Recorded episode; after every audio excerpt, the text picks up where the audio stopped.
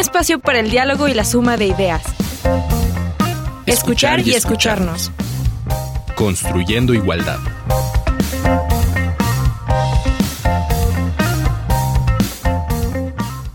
Bienvenidas, bienvenidos, bienvenides. Una semana más en escuchar y escucharnos construyendo igualdad. Vamos a tratar hoy el tema de los debates actuales del feminismo. Hay un feminismo, hay varios feminismos, ¿qué se está discutiendo? ¿Cómo se está actuando? Invitamos a la doctora Sonia Frías. Sonia, un gusto que estés aquí en los micrófonos de Radio UNAM y por primera vez en este programa. Esperemos no sea la última porque sé que tú sabes sobre muchísimos temas y nos los puedes compartir de la mejor manera. Gracias, Sonia, por estar aquí. No, muchísimas gracias a ustedes por haberme dado la oportunidad de invitarme. Sonia, platícanos sobre ti, qué haces, dónde estás. Bueno, yo mm, pues estoy en la ciudad de Cuernavaca, en el Centro Regional de Investigaciones Multidisciplinarias. Soy diplomada en gestión de administración pública, licenciada en ciencias políticas y doctora en sociología y llevo trabajando en el CRIM, como así le llamamos, desde el año 2008 y desde hace cuatro también me desempeño como secretaria académica del centro y me dedico pues a hacer investigación sobre temas de violencias de género, desigualdades de género y también violencias en contra de niños, niñas y adolescentes. Pues vamos a comenzar nuestro programa de hoy. Tenemos preparada la introducción como en cada programa, para dar entrada ya a nuestro tema. Vamos a escuchar.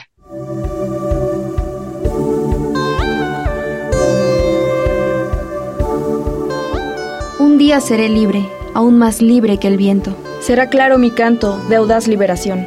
Y hasta me habré librado de este remordimiento secreto que me hunde su astilla al corazón. Un día seré libre, con los brazos abiertos, con los ojos abiertos y limpios frente al sol. El miedo y el recuerdo no estarán encubiertos y agazapados para desgarrarme mejor.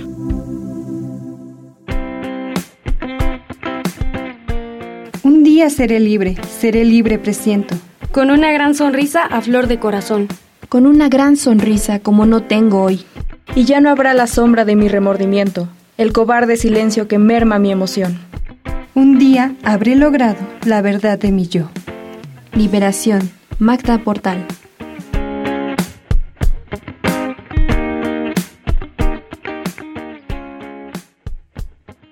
Pues hoy elegimos este poema que la verdad es que nos gustó mucho, nos llamó muchísimo también la atención que la autora fue una mujer peruana de las primeras luchadoras, las primeras feministas por allá de 1930. Entonces, esto es un largo, largo camino ya que hemos recorrido que han recorrido también las mujeres que estuvieron antes que nosotras.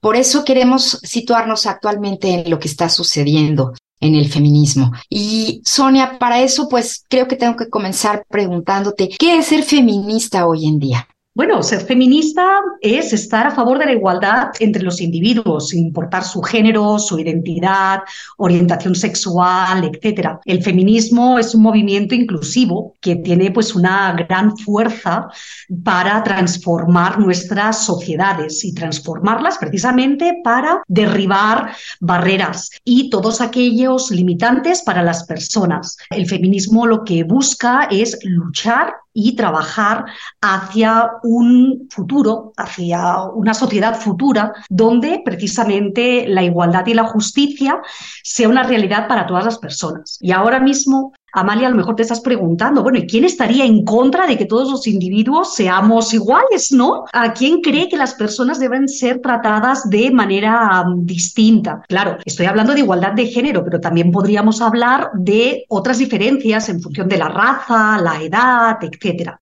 Entonces yo creo que um, pues amplias capas de nuestras sociedades comparten esta creencia de que todos los individuos deben ser tratados iguales. Claro, otra cosa es que se autoadscriban o que se pongan la etiqueta de feministas, ¿no? Porque todavía hoy en día, pues el identificarse como feminista pues es mal visto en algunos sectores de la población, como si ser feminista fuera algo negativo, algo malo, ¿no? Es decir, muchas veces hemos escuchado que se emplea el término de feminazi, ¿no? Como para a la hora de criticar a estas mujeres que presentan sus reivindicaciones por la igualdad. ¿no? En realidad esas mujeres las critican porque están buscando la igualdad y porque cuestionan estas diferencias de género socialmente construidas y las llaman feminazis precisamente porque lo que están haciendo es contravenir el régimen de organización patriarcal. Y me regreso tantito en esto que dijiste. ¿Quién no querría esta igualdad, Sonia? ¿Qué nos dices al respecto? Bueno, pues a lo mejor algunas personas que en este sistema de organización social patriarcal en el cual continuamos viviendo, pues tienen privilegios. Es decir, el luchar por la igualdad quiere decir de que va a haber determinadas personas que van a perder determinados privilegios, normalmente las personas del sexo masculino. Entonces, en ese sentido, ¿quién quiere perder sus privilegios? Nadie. Entonces, puedo ver ahí a lo mejor esas resistencias, ¿no? De una manera como, como más clara. ¿Y hay un solo feminismo, una sola manera de serlo? ¿O cómo, cómo explicamos esto? No, no hay un solo feminismo. Es decir, hay feminismos, hay muchos feminismos, ¿no? Por ejemplo, el feminismo de la igualdad y el feminismo de la diferencia, ¿no? Que son dos corrientes que tratan de conseguir la igualdad de manera distinta. Podríamos decir que el feminismo de la igualdad a grandes rasgos, pues es una teoría social y política que tiene como objetivo lograr la igualdad real entre los hombres y las mujeres. Una igualdad que todavía no se ha conseguido porque todavía los hombres y las mujeres tenemos distintos salarios, es lo que conocemos como la brecha salarial o, por ejemplo, la división sexual del trabajo. Estamos hablando cada vez más en nuestras sociedades sobre el tema de los cuidados, ¿no? El tema de los cuidados y todo ese trabajo que acaban realizando principalmente las mujeres, que es un trabajo uh, no remunerado. También vemos que no hemos conseguido la igualdad en el sentido de que las mujeres continuamos siendo objeto de violencias de género. Entonces, este feminismo de la igualdad lo que busca es que todos los derechos ¿no? que acabaron logrando los varones a la hora de adquirir la categoría de ciudadanos, pues se acaben extendiendo también a las mujeres. Por otro lado, tenemos el feminismo de la diferencia, que lo que busca precisamente es revalorizar las capacidades y las características atribuidas a las mujeres. Es decir, lo que pretende esta corriente del feminismo es remarcar la diferencia sexual de las mujeres con respecto a los hombres y dejar de tener como referencia a los hombres. Lo que busca es alejarse de todo este universalismo androcéntrico, es decir, esta manera de ver el mundo desde la mirada más masculina y teniendo como sujeto al varón para incluir también las miradas femeninas. Entonces, en este sentido, vemos que hay pues muchos feminismos de la misma manera, ¿no? Podemos pensar en el feminismo liberal, podríamos hablar también del feminismo marxista, podríamos hablar del feminismo radical, interseccional, etcétera. Entonces, el énfasis se acaba poniendo en distintos elementos que son los que acaban generando la opresión y la subordinación de las mujeres. Entonces podría ser como por su lucha o por lo que lucha, ¿no? Estas diferentes maneras de llamar a los feminismos. Y bueno, pues una pregunta importantísima en estos tiempos. ¿Quiénes son sujetos del feminismo?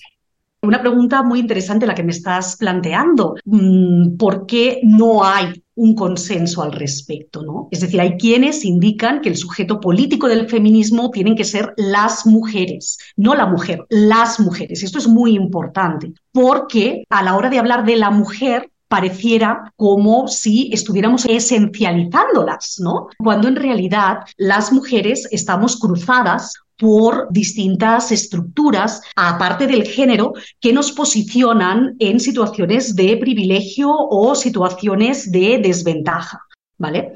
Eso por un lado. Pero también hay quienes, sobre todo a raíz de las luchas identitarias, que consideran que se deben incluir a todas las personas. Esto se ha sido criticado también porque hay quien argumenta que a la hora de incluir a todas las personas, eso lo que implica es desdibujar a las mujeres, al incluir en la misma categoría a los hombres, los gays, las personas transexuales, bisexuales, etc. Entonces, en este sentido, pues tenemos esta discrepancia, si el sujeto prioritario de la política feminista son las mujeres o son todas las personas. Y Sonia, ¿por qué sigue siendo importante esta lucha desde los feminismos? ¿Por qué no es algo que ya se haya terminado, que ya se haya hecho un concepto viejo, una lucha antigua? ¿Por qué es importante y está más viva que nunca? Esta lucha pues está súper vigente, está súper viva, precisamente porque la desigualdad continúa prevaleciendo. Es decir, es innegable que las personas en función de su sexo pues tienen determinadas ventajas o determinadas desventajas. Quiero decirte, Amalia, que hemos avanzado mucho es decir, por ejemplo, los índices de desigualdad de género que calcula anualmente el Programa de Naciones Unidas para el Desarrollo muestra precisamente cómo hemos ido acortando las brechas de género, pero esas brechas continúan persistiendo. Es por eso que necesitamos continuar luchando para que esa igualdad entre los individuos acabe siendo real. Por ejemplo, a la hora de ir a buscar un empleo, en los últimos cinco años, el 10% de las mujeres que tenían un empleo o buscaban un empleo, les fueron requeridas una prueba de embarazo para acceder al empleo. Y definitivamente a los hombres no les piden un espermograma o algo por el estilo. ¿Por qué les piden la prueba de embarazo? Porque se asume en esta sociedad patriarcal que las mujeres pues vamos a ser las responsables del cuidado y de la crianza de las criaturas y que vamos a faltar al trabajo, etcétera, etcétera, etcétera. Cuando en realidad esto de la reproducción pues acaba siendo en algunos casos, claro, una decisión únicamente de carácter individual, pero en muchos otros casos es una decisión compartida. Entonces, este es solamente un ejemplo. Podríamos hablar también de las violencias de género, podríamos hablar, como comentaba anteriormente, de las brechas salariales, podríamos comentar también cómo precisamente a la hora de acceder a cargos de representación política antes de las reformas de paridad que se produjeron en nuestro país, pues las mujeres estábamos subrepresentadas. Es por eso que tenemos que continuar visibilizando estas desigualdades de género y es por eso que desde el feminismo estamos luchando al respecto. Bueno, pues Sonia, llegó el momento de nuestra propuesta musical, que más que una pausa, es justamente otro momento de, reflexión sobre el tema del que estamos hablando. En esta ocasión escucharemos Déjala que baile, una composición de Melendi. Ramón Melendi Espina, conocido artísticamente como Melendi, es un cantautor y compositor español de música pop, rock y rumba. En esta versión cuenta con la colaboración de Alejandro Sanz y el rapero Arcano. Que la tierra no es plana, ni la ciencia ya es de herejes. Hoy que no marcan tendencia, más las pinturas rupestres. Hoy que no tienen sentido las palomas mensajeras. Ahora que por fin las redes unen al planeta. Ella no es la princesa delicada que ha venido a este par y a estar sentada. Ella no es solamente lo que ves. Allá ni tú ni nadie le para los pies. Déjala que baile con otros zapatos, unos que no aprieten cuando quiera dar sus pasos. Déjala que baile con faldas de vuelo, con los pies descalzos, dibujando un mundo nuevo. Déjala que baile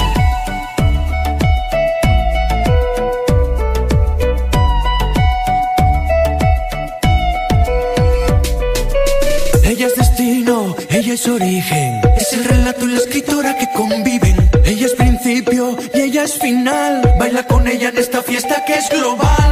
Hoy que no hay duelos a muerte, cada vez que alguien te irrite, para poder desahogarnos hemos inventado Twitter. Si pensamos diferente, ya no huele a disputa. Los filósofos no brindan con cicuta. Ella no es la princesa delicada que ha venido a este par y a estar sentada. Ella no es solamente lo que ves. A ella ni tú ni nadie le para los pies. Déjala que baile con otros zapatos. Unos que no aprieten cuando quiera dar sus pasos. Déjala que baile con faldas de vuelo descalzos dibujando un mundo nuevo. Déjala que baile.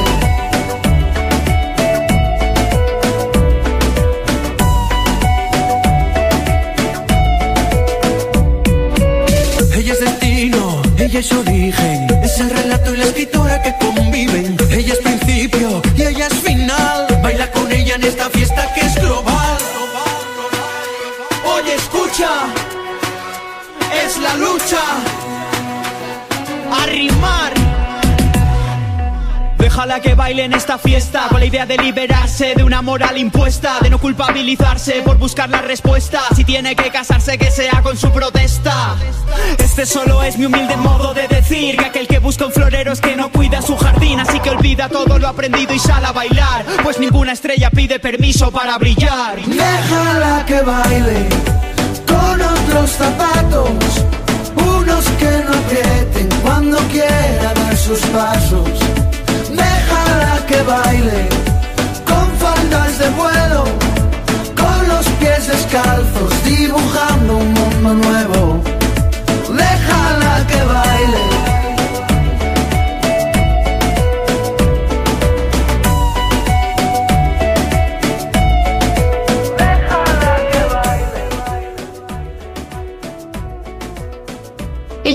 princesa delicada que ha venido a este party a estar sentado. Ella no es solamente lo que ves. A ella ni tú ni nadie le para los pies. Ella es destino, ella es origen, es el relato y la escritura que conviven. Ella es principio y ella es final. Baila con ella en esta fiesta que es global. Esto fue Déjala que baile, una composición de Melendi, con la colaboración de Alejandro Sanz y el rapero Arcano. Y fue una elección de nuestra invitada, Sonia Frías Martínez. Hoy estamos hablando sobre los debates actuales del feminismo y Sonia, ¿por qué elegiste esta canción?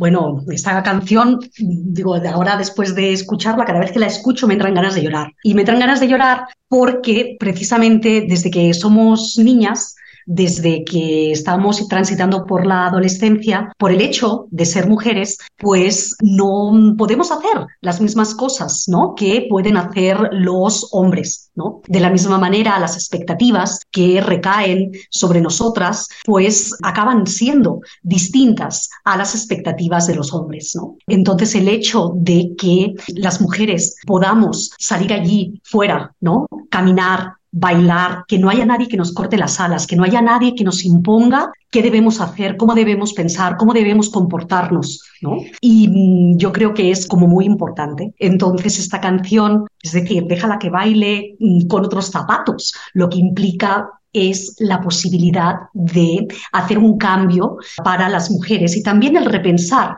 cómo estamos educando a las nuevas generaciones, no solamente desde los hogares, sino también, por ejemplo, desde las escuelas. Muchas gracias, Sonia. Y pues sé que esta pregunta es, es muy amplia, pero bueno, con este poco tiempo que tenemos, ahí va, Sonia. ¿Cuáles son los debates actuales del feminismo? Uy, esa es una pregunta, una pregunta complicada, ¿no? Digo, en el sentido de que, como les comentaba anteriormente, hay pluralidad dentro de esto que llamamos el feminismo, es decir, más vale llamarlo los feminismos, ¿no? Hay varios temas sobre los cuales las personas que nos autoadscribimos como feministas no tenemos ningún tipo de duda al respecto, como por ejemplo la lucha en contra de las violencias de género. Es decir, todas estamos completamente de acuerdo en este punto. También el derecho a elegir sobre el propio cuerpo, ¿no? Tampoco hay ningún tipo de uh, discusión al respecto, ¿no? Pero hay otros temas que sí hay distintas posiciones dentro de los feminismos. ¿no? Y al respecto, me gustaría mencionar tres de ellos. ¿no? Uno de ellos es la maternidad subrogada o venta o alquiler de vientres, ¿no? Y estoy utilizando estos dos términos porque dependiendo de cuál sea la postura que tengan las feministas sobre este tema, se van a referir con un término o se van a referir con otro término. Y por maternidad subrogada o alquiler de vientres, lo que estamos mencionando son todas estas prácticas a partir de las cuales los cuerpos de las mujeres acaban engendrando pues un bebé para otra persona. Y ahí el debate hace referencia precisamente a quiénes son las mujeres que acaban alquilando sus vientres, ¿no? Es decir, porque la crítica que se hace es que este alquiler de los vientres pues acaba estando mediado por las diferencias socioeconómicas. Es decir, no es algo gratuito, por ejemplo, que las personas acudan a países empobrecidos para conseguir vientres de alquiler o poder tener acceso a un, a un bebé. También ha sido criticado, ¿no? En el sentido de que, bueno, pues mm, las mujeres son libres y pueden decidir sobre su propio cuerpo, ¿no? Ese sería uno de los primeros debates. Tenemos un segundo debate que está como vinculado también ¿no? con, el, con el anterior, que es el de la prostitución o trabajo sexual. Otra vez, dependiendo de cómo nombramos el fenómeno, nos estamos posicionando hacia una parte, ¿no? una, una, una visión de los feminismos u otra. Ahí también, si nos fijamos, cuando estamos hablando de trabajo sexual, pareciera que hay una decisión, ¿no? Por parte de la persona de poder trabajar, por así decirlo, con su cuerpo. Claro, pero también tenemos todas estas cuestiones socioeconómicas que pueden hacer que haya determinadas personas que se vean orilladas ¿no? a ejercer este tipo de actividades. Entonces, claro, podemos pensar lo mismo con la maternidad subrogada. Hay mujeres de estrato socioeconómico muy alto o alto que alquilen sus vientres o sean trabajadoras sexuales. Puede haberlas, ¿no? Quizá. Pero, ¿quiénes son la mayoría de personas? Otro de los debates que también tenemos es el de la pornografía y el consumo del cuerpo. En todos ellos lo que tenemos precisamente es este argumento sobre el derecho a tomar decisiones sobre el propio cuerpo, que no es cuestionado precisamente en el caso de la interrupción del embarazo, pero en el caso de la maternidad subrogada y del trabajo sexual, pues precisamente lo que vemos es que ese derecho a elegir está cruzado por estas condiciones socioeconómicas que acaban poniendo pues, a las mujeres en distinta posición. Y eso es muy importante porque precisamente eso nos lleva a pensar sobre la categoría mujer categoría mujeres desde un punto de vista interseccional, ¿no? Desde una perspectiva interseccional. ¿Por qué? Porque si bien todas podemos ser mujeres, es distinto ser mujer de estrato socioeconómico alto a ser mujer de estrato socioeconómico bajo y es distinto ser mujer afrodescendiente que ser mujer mestiza. ¿Y cuál es el papel del feminismo de la cuarta ola en esto, Sonia?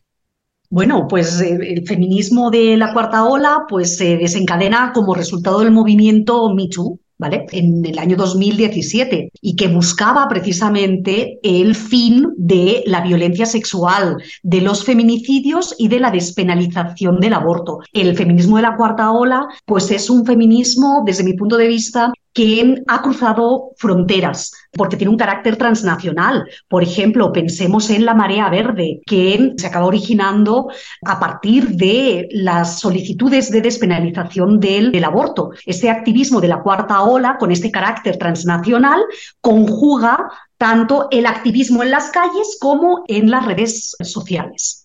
Y finalmente, Sonia, ¿cuál es el papel del feminismo o de los feminismos en la lucha contra la violencia de género en nuestro país? Bueno, el papel del feminismo es central porque lo que ha hecho ha sido visibilizar las desigualdades de género que acaban redundando en violencias de género. El feminismo lo que ha hecho ha sido visibilizar y desnaturalizar todas estas formas de violencia, desde las más sutiles, como por ejemplo pueden ser determinados comentarios de carácter sexista, como que las mujeres estamos hormonales cuando defendemos una determinada opinión, hasta el otro extremo, que es el feminicidio. ¿no? Entonces, el feminismo lo que ha hecho ha sido, uno, visibilizar que se trata de un fenómeno estructural. Es decir, que no es algo que solamente les ocurra a ciertas mujeres, sino que acaba siendo parte, desafortunadamente, de la experiencia cotidiana. Y también el feminismo lo que ha hecho ha sido tomar las calles para exigir a las autoridades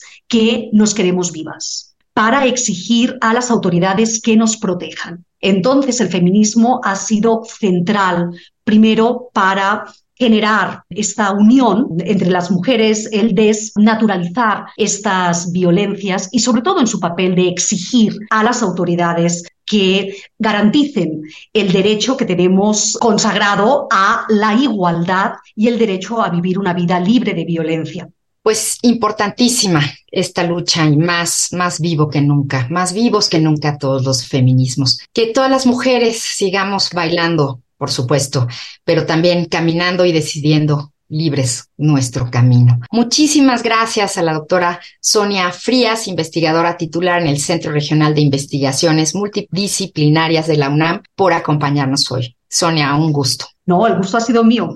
Gracias. Esto fue Escuchar y Escucharnos. En la producción, Silvia Cruz Jiménez y Lisbeth Mancilla. Yo soy María Amalia Fernández. Estamos construyendo igualdad y para eso necesitamos escucharnos. Les esperamos la próxima semana. Palabras copio. Brecha de género es un indicador que da cuenta de las desigualdades persistentes que hay entre mujeres y hombres en múltiples esferas de la vida social, como la escolar, laboral y política. Las brechas de género en los distintos ámbitos cuantifican las diferencias socialmente construidas entre mujeres y hombres y que impiden el pleno disfrute de los derechos humanos. Definición tomada de la página de la campaña Alfabetizándonos en Género, creada por la Comisión Interna para la Igualdad de Género del CRIM UNAM.